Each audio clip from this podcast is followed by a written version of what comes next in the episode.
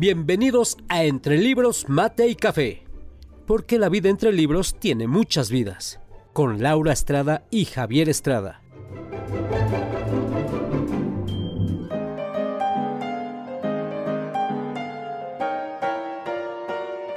Entre Libros, Mate y Café advierte que las opiniones vertidas en este podcast son de ávidos lectores a quienes les encanta compartir lo que leen.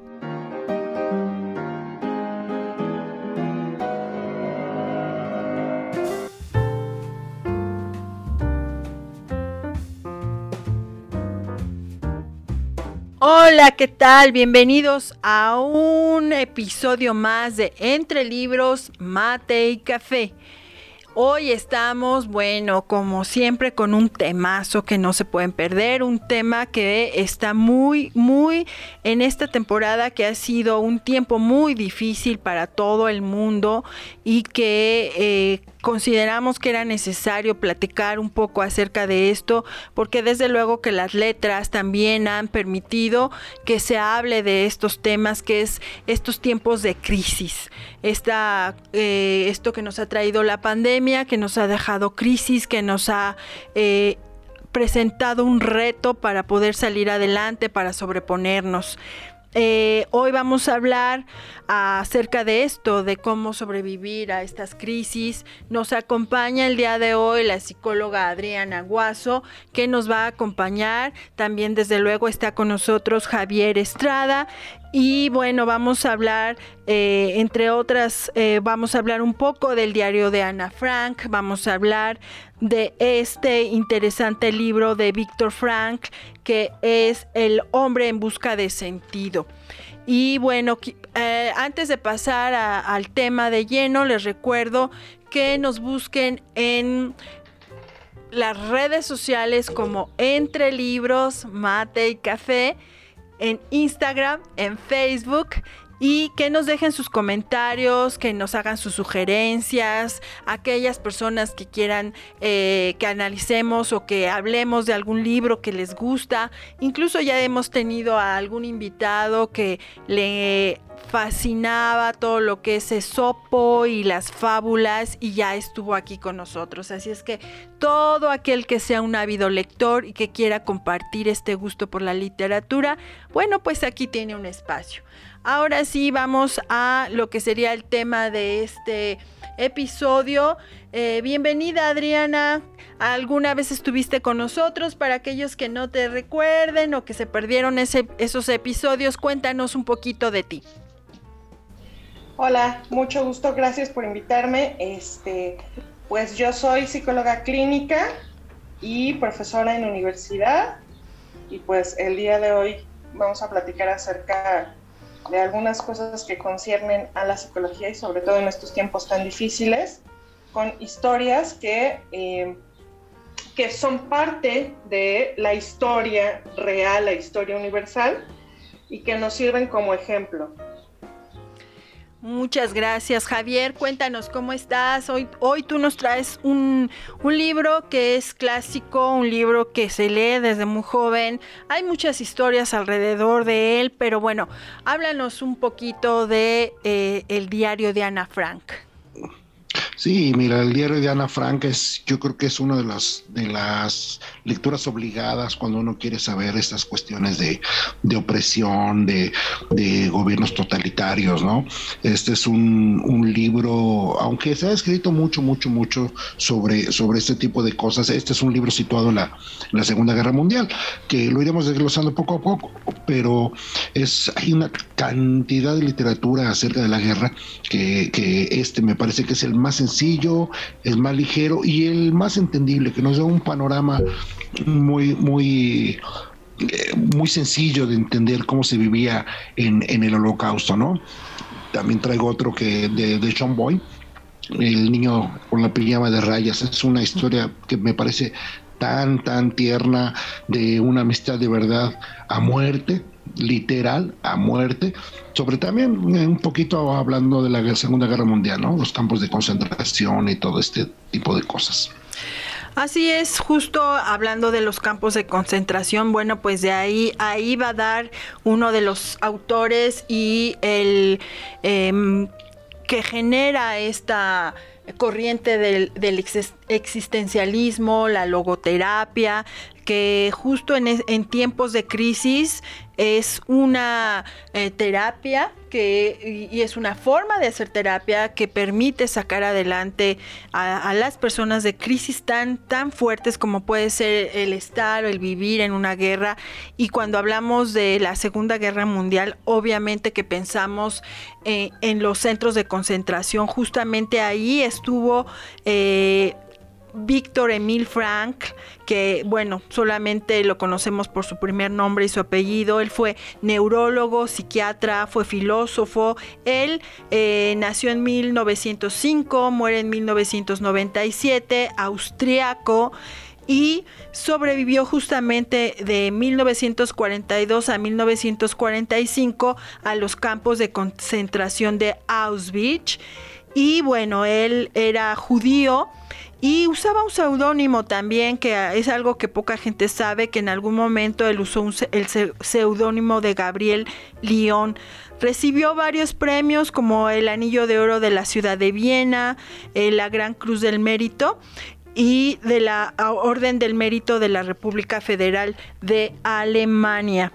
Y bueno, lo que eh, en él vemos en su obra, en esta obra que es El hombre en busca de, sentido, que este libro justamente fue publicado en 1946 en Alemania y, en una versión en inglés, después tuvo una segunda edición que no tuvo éxito. Y bueno, en español se publica primero con el nombre de Desde el campo de la muerte y el existencialismo pero finalmente quedó este nombre que nosotros conocemos más comúnmente, que es el hombre en busca de sentido. Adriana, más o menos cuéntanos, ¿qué es lo que encontramos en la obra de, Víctor y qué es esta cuestión del existencialismo, la logoterapia? Bueno, lo que encontramos en el libro de Víctor Frankl es su experiencia en los campos de concentración. A Víctor Frankl le toca vivir un siglo muy, muy difícil. Le, toca sobrevivir a la Primera y a la Segunda Guerra Mundial. Eh, pero es en la Segunda Guerra Mundial cuando eh, pues él va a dar al campo de concentración uno de los más famosos, que es el de Auschwitz, y eh, en total él pasa por cuatro campos de concentración. Entonces, parte de lo que vemos en la primera, en la primera parte del libro es esta experiencia de lo que él le toca, a él le toca vivir. Antes de, la guerra, él, bueno, antes de, los campos, de su experiencia en los campos, a él le interesaba ya un poco acerca de estos temas de ayudar a la gente a encontrar algo, eh, aunque todavía no lo había aclarado, como tal es la experiencia de los campos de concentración la que lo hace centrarse como tal en esta, esta creación de una de las principales fuerzas de la psicología, una de las principales corrientes y terapéuticas que existen. Entonces, pues una de las cosas que él observa y que él propone es que eh, el, sujeto, la persona, aunque se encuentra en una situación de crisis, eh, hay algo que lo, le, hace vivir, eh, lo motiva a vivir, porque pensemos en, el contexto de la Segunda Guerra Mundial, en la que el, la persona que ha ido a campo de concentración pues pierde sus pertenencias, pierde a su familia, él mismo va a dar con su esposa recién casado a los campos, su esposa estaba embarazada, sus, sus, papás, su hermano, todo, pierde a toda su familia en los campos de concentración y a él le toca sobrevivir a esta experiencia. Entonces, eh, pues es esta la pregunta, ¿por qué queremos vivir si lo hemos perdido todo?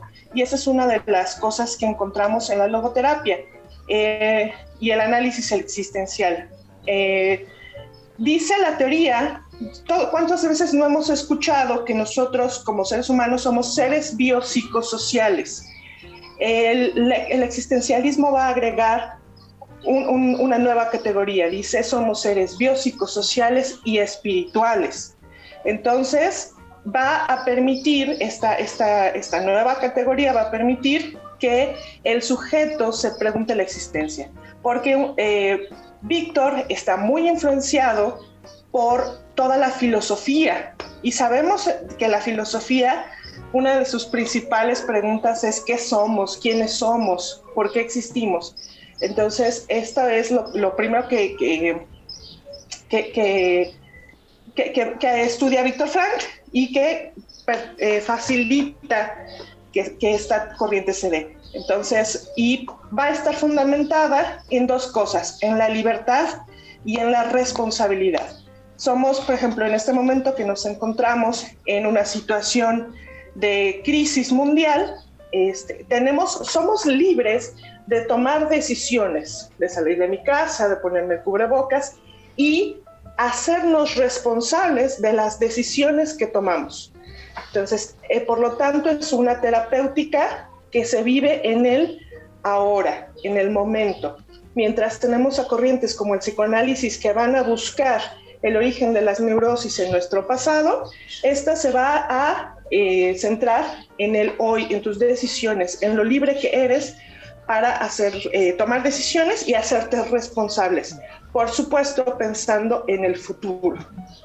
No sé si si queda un poquito clara esta semblanza general. Claro, claro. Y bueno, ahí vemos ah, eh, ahorita que pasemos a hablar también de, este libro de eh, El diario de Ana Frank, vemos una situación de una niña eh, que tiene que padecer, que está en un encierro. Es una cuestión sumamente difícil porque si lo pensamos el día de hoy también estamos encerrados, a lo mejor no nos están cayendo bombas ni, ni, ni nada de esto, pero estamos viviendo también un encierro, ¿cierto Javier? Sí, es correcto. De una u otra forma, mira, la historia siempre sigue siendo cíclica. De una u otra manera, eh, imperios, enfermedades, hoy eh, en algún momento la guerra, eh, había pasado la, la, revolución bolchevique, luego viene la, bueno, esta es la Primera Guerra Mundial, luego llega al poder este, este hombre despiadado, Hitler, y es donde empieza todo, ¿no? Desde que toma las riendas del, gobierno en Alemania en el año 1933, ya se veía, se gestaba que un loco, un loco estaba en el poder. Y, en el caso del, día de Ana Frank, eh, esta niña, bien dices, ¿no? De 12 años, 13 años, eh, todos esos sueños truncos. Tiene que, eh, por ser judía, esta cuestión de la, del antisemitismo eh, alemán, tuve que, tiene, que huir conjunto con su familia a Holanda, donde pues ahí son escondidos, eh, ya sabes, es el, el, gueto, eh, su marca con su cruz amarilla de David, que les daba una, una identidad de una raza odiada e, e inferior, ¿no? El, la gran clave de todo esto es que esta niña, a pesar de todas las circunstancias, se da la tarea de, escribir un, diario que le regalan en un cumpleaños al que le denomina Kitty. Y, de ahí vamos nosotros enterándonos de toda esta situación, de lo que vive, de lo que, de lo que va ocurriendo, cómo ella vive su, encierro en, esas, en, esa, en esa casa de atrás, que era donde estaban escondidos en una, en una fábrica en Ámsterdam pero eh, siempre eh, soñando con ella, con ser una persona valiosa para la humanidad, ¿no? Yo creo que nada más puro que, que puede uno pensar o tener para el pensamiento de la humanidad que el pensamiento de un niño. Lamentablemente, pues bueno. Eh, no cuentes el final. Sí, ¿verdad? Bueno, también está en Auschwitz, en Bergen-Belsen, etcétera, etcétera. Pero curioso, ¿no? Siempre tenemos que tener mucho cuidado, ¿no? Hay, nombres que el, lamentablemente jamás se van a olvidar, ¿no? Aparte de Hitler, Himmler, Goering, Mengele, híjole, qué lamentable, qué lamentable, que, eh, y sobre todo por una nación tan importante.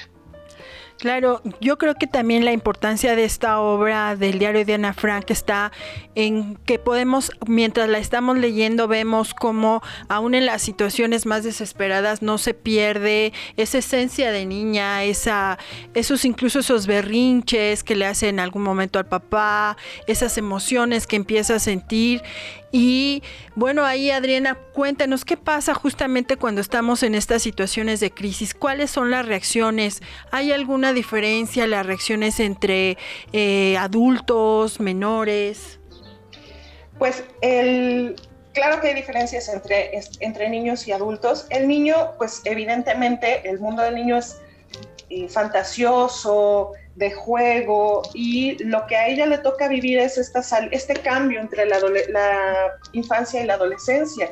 Entonces todavía hay, eh, y lo vemos en el libro, algunas eh, fantasías de infancia, todavía, eh, pero vemos el cambio, ¿no? De, de, cómo le tocó crecer tan rápidamente, porque aunque ella relata que está, que, está encerrada y que no, no conoce lo que pasa afuera, pues tiene miedo, vive con miedo y forzosamente eh, el miedo es algo que, a, todos nos, a, todos nos toca. Eh, los, niños lo viven distinto, lo externan distinto y los adultos este, tienden a somatizar de maneras distintas. Entonces, eh, seguramente las primeras cosas que se observan es depresión, ansiedad por querer salir, porque ellos, si no me equivoco, están en una cosa de dos años encerrados entonces, eh, y, sin poder hacer ruido, ¿no? Entonces, creo que lo primero que se presenta será, seguramente habrá sido ansiedad y depresión, que son cosas que observamos el día de hoy en, en, esta, en, este, en este encierro por, por lo que, está pasando en el COVID, ¿no? Entonces, eh, aquí la importancia es precisamente, lo plantea Víctor Frank, es cómo enfrentamos eh, si ya lo hemos perdido todo, diría eh, Víctor Frank, a pesar de todo, sí, a la vida, a pesar de las circunstancias que vivimos, hay, eh, hay que agarrarnos de nuestras virtudes, de nuestras capacidades, de nuestros valores para salir adelante de las circunstancias difíciles. entonces, pues esa es, la terapéutica, ¿no? Cómo, trabajar con el paciente en que localice en sí mismo y acompañarlo en ese trabajo acerca de salir adelante pese a las circunstancias adversas.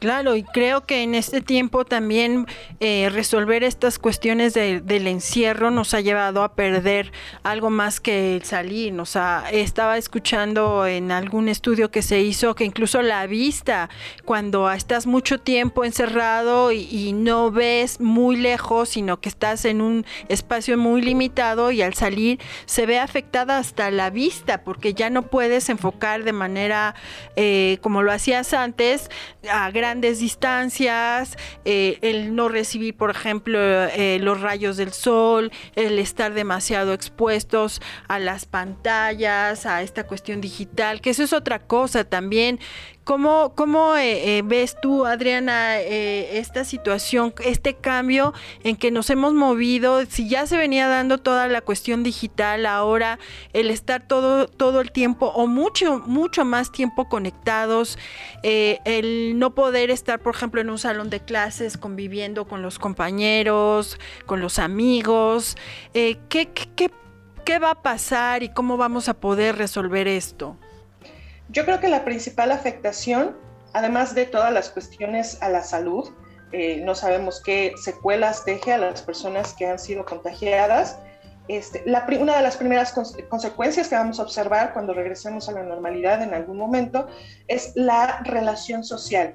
Yo creo que va a ser muy difícil volver a acercarte a la, a la otra persona y tener confianza, tener una plática. Eh, porque vamos a estar marcados por esta cuestión traumática, de estrés postraumático, de vivimos en un mundo que nos puede contagiar de cosas. Entonces, yo creo que eso es lo primero, porque además precisamente al estar encerrados, nuestro único contacto con el mundo ha sido la televisión, ha sido las redes sociales y que, que sí eh, pasan por nuestra, nuestras cuestiones biológicas, nuestras cuestiones físicas, pero es por ahora nuestra única forma de relación. Entonces, retomar las relaciones sociales seguramente será algo que nos va a costar mucho más trabajo. Si de por sí el hombre tiende a ser destructivo, conflictivo ante ciertas situaciones, pues el estrés de salir y retomar las actividades eh, de manera normal puede verse eh, en, estas, en estas cuestiones de las relaciones sociales. Entonces, vamos a ver, vamos a ver cómo los regresos paulatinos. Esperemos que eh, pues no perdamos la fe en las buenas personas y eh, pues obviamente la, afectación a los niños, a, las, a, las, a, los estudiantes. Vamos a ver cómo, cómo lo retomamos. Claro, y bueno, no sé si a ti ya te ha tocado en este tiempo ver alguna, algún paciente, algo que, que, algún signo o algo que te hable de las consecuencias de esta crisis que estamos pasando. Sí, me ha tocado eh, trabajar con mujeres víctimas de violencia, que es una de las cuestiones que no cesan. El encierro ha detonado también el conocer bien a las personas con las que vivimos y en algunas ocasiones, por ejemplo, eh, una pareja de novios se va a vivir y basados en unos meses de, relación amorosa, y pues dice el dicho, no, no conoce, ¿cómo si quieres conocer a Andrés, vive con él un mes? Y pues la cuestión de encierro, que además es estresante, saber que si sales, eh, lo, lo, que nos pasaba al principio, no, no, sabíamos si el virus entraba, si salía, si salíamos, si, si tocábamos algo, nos podemos contagiar. Entonces, eh, eh, la situación era ya estresante y ahora hemos descubierto que en casa no nos conocemos y tendríamos que evaluar, porque por ejemplo, eh, lo que le pasa a Ana Frank es que está encerrada dos años, con dos, son dos familias encerradas. Entonces, y no hay tecnología, se supondría que hay una cuestión de socialización.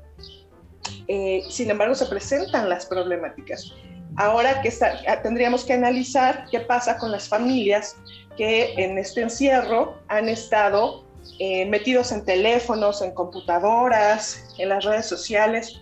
Por eso es que la socialización dentro y fuera de casa se ha visto tan afectada. Y, pues es lo que, lo que la cerecita del pastel es esta el estrés, la angustia. Claro, incluso se habla también como algo que, que se va, se, se, ya se ha ido dando, es esta cuestión del síndrome de la cabaña que después de, de, que se pasó esta sensación de claustrofobia por haber estado encerrados, haber perdido la posibilidad de salir, de repente en algún momento la pandemia terminará, pasará y tendrás que salir, pero entonces para, para ese momento ya te adaptaste, ya hiciste tu pequeño mundo, tu esfera y de repente te hablan de que tienes que volver a salir. Y entonces se habla de este síndrome de la cabaña donde otra vez vuelves a tener este esta, esta taquicardia, este miedo, etcétera.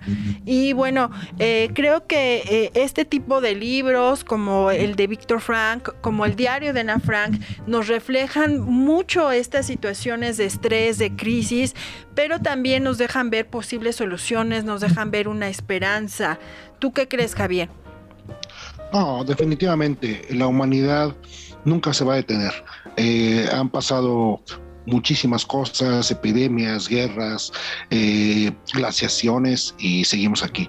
Yo creo que el, la, todos los seres vivos eh, siempre buscamos preservar la vida y lamentablemente hoy eh, yo creo que deberíamos sacarle partido a todo lo que ha pasado con los encierros, ¿no? Yo creo que aquí la, los criterios, la unión familiar, el amor es el que debe de, ir guiando el siguiente paso a dar, ¿no?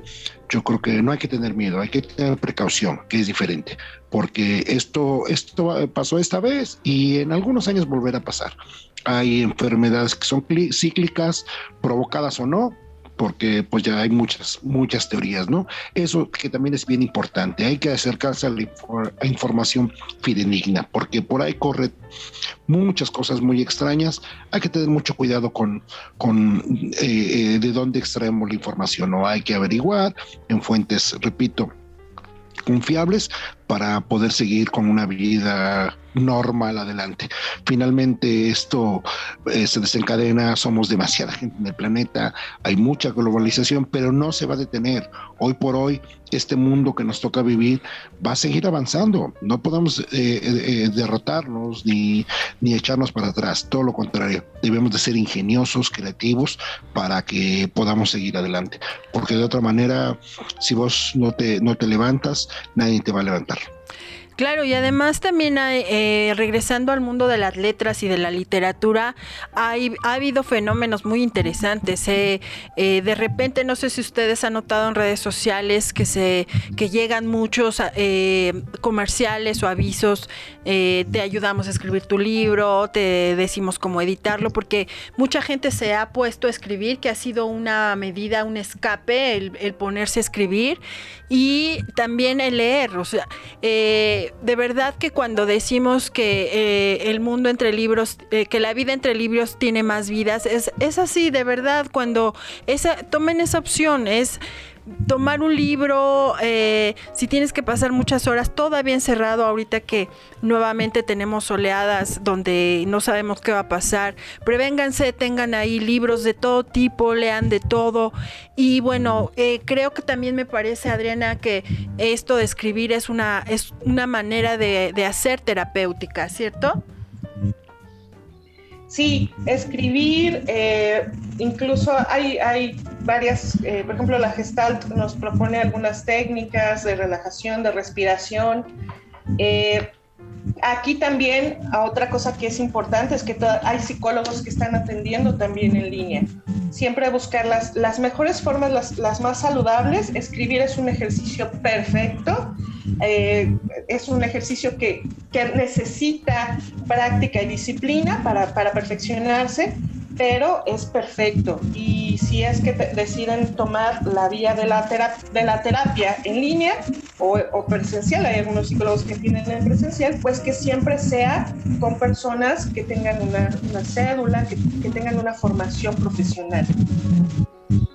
Y pues sí, escribir, escribir es un excelente ejercicio. Escribir, dibujar, todas las cuestiones artísticas nos favorecen a, eh, a trabajar el estrés y la ansiedad. Así es. Eh, ¿Qué más tienes para platicarnos, Javier? No, bueno, es que esto es súper importante. Mencionaba hace ratito lo del otro libro, ¿no? Que me parece muy, muy bueno, muy tierno. el niño con la pijama de rayas. Está, eh, eh, esto nos demuestra que, a pesar de los pesares, no toda la gente a quien a veces señalamos es igual, ¿no? Este libro, desde un, así rápidamente, un alto eh, militar nazi es movido de, de Berlín a Auschwitz y, dentro de su familia hay un muchachito, su hijo Bruno, que entabla una desde la ventana de su casa y veía a, los campos, ¿no? Y veía muchos, mucha gente vestida de rayas, ¿no? Y entabla una relación a través de la reja con, con un niño judío, ¿no? Con Shmuel. Y, generan una, una este, amistad tan profunda, tan profunda que, ahí se genera un vínculo afectivo muy impresionante. Eh, eh, es una historia muy tierna. Yo recomiendo que lo lean o vean. La, la película está muy bien lograda, es una película europea y está muy bien lograda. Pero más allá de todo esto, yo creo que hoy por hoy lo que decía Adrián, esta es una muy buena oportunidad de sacarle mejor partido a las, a las, a las circunstancias que, que hoy, hoy, hoy por hoy tenemos, porque no nos las vamos a quitar de encima, ni los protocolos, ni nada. O sea, o lentas o lentas, punto, no hay de otra.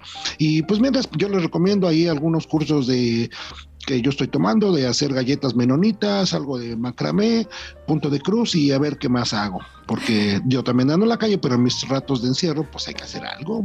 Claro, excelentes recomendaciones. Se nos ha terminado el tiempo el día de hoy. Les recomendamos mucho que lean el diario de Ana Frank, que lean El hombre en busca de sentido y también que escriban, que expresen lo que sienten y cómo se sienten. Te agradecemos, Adriana, estas recomendaciones. Es muy importante lo que decías. Hay que recibir, hay que eh, saber que en algún momento dado no somos eh, ni superhombres ni supermujeres y que podamos entender que si necesitamos ayuda hay que recurrir, hay que pedirla, hay terapeutas calificados que nos pueden ayudar en todos estos temas. Eh, te agradezco mucho el día de hoy, Adriana, y esperamos que pronto estés de nuevo con nosotros. No, muchas gracias a ustedes. Víctor Frank cuenta con una, eh, una colección variada de muchos textos que podrían ayudar en tiempos de recuperación del COVID y de pues, cualquier situación personal. Eso sería una recomendación extra que yo les dé. Muchas gracias por invitarme. Gracias, Javier.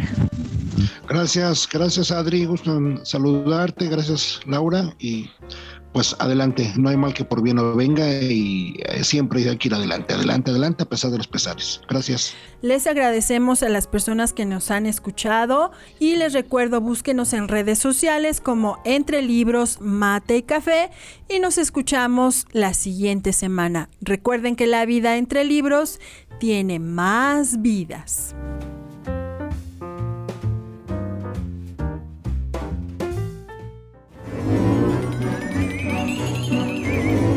Esto fue Entre Libros, Mate y Café, con Laura Estrada y Javier Estrada. Gracias por estar con nosotros. Hasta la próxima.